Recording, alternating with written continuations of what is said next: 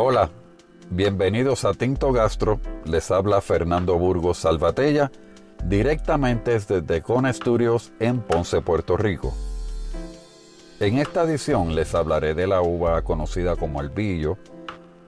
Para sorpresa de este servidor, inclusive en el mundo del vino hay personas que no han escuchado de esta uva y hay una razón para que se haya mantenido, diría yo, como en la oscuridad. Y si la comparamos con un tempranillo, un cabernet, sauvignon o cualquier otra de las varietales que más escuchamos, y es que su rol regularmente es complementar un vino.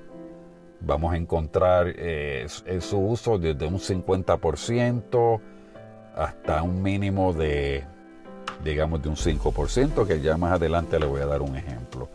Eh, tiene un trasfondo histórico muy interesante y estamos hablando de la Edad Media. Tiene un uso muy específico en la región de Ribera del Duero, la denominación de origen Ribera del Duero, eh, que sale su nombre del río Duero, y esto es en la región autónoma de Castilla y León en España. Y aquí encontraremos eh, viñedos centenarios, y es bien común la convivencia del tempranillo con el albillo.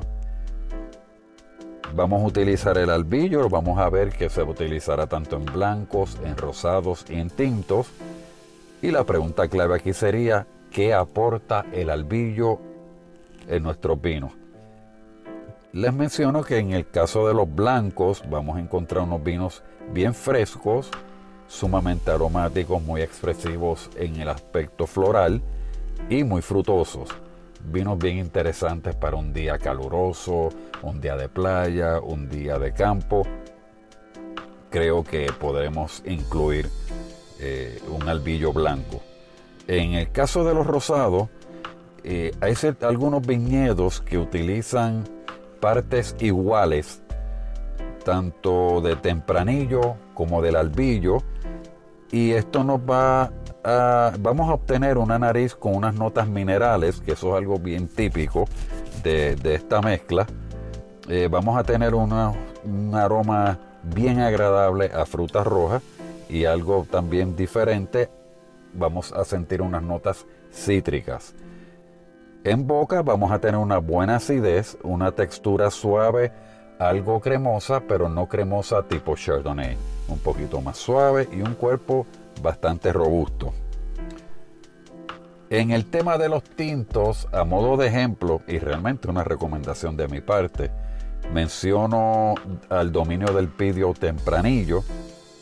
Aquí tenemos una composición de un 95% tempranillo y un 5% albillo. Interesante que su fermentación se, utilizan eh, unos recipientes de concreto que son almacenados en unas bodegas del siglo XVI, si no me equivoco. Estos recipientes de concreto nos van a dar unas notas de grafito. Vamos a encontrar también algo especiado, mucha fruta oscura, muy interesante un toque ahumado para los amigos que les gusta maridar vinos con cigarro. Aquí tengo una muy buena opción. Unos taninos finos, muy agradables y un acabado limpio que realmente nos invita a una segunda copa. Albillo no solamente lo vamos a encontrar en Ribera del Duero, vamos a verlo en Galicia eh, o realmente en todo el noroeste de España tenemos tres tipos de, variedades de albillo. Eh, tenemos albillo mayor, albillo real y albillo de Albacete. Los exhorto a darle la oportunidad al albillo, como regularmente menciono en mis podcasts, abrirnos a, a unas, no necesariamente nuevas tendencias, pero a estas varietales que no escuchamos mucho, definitivamente esta es una que cae en este grupo que debemos darle la oportunidad.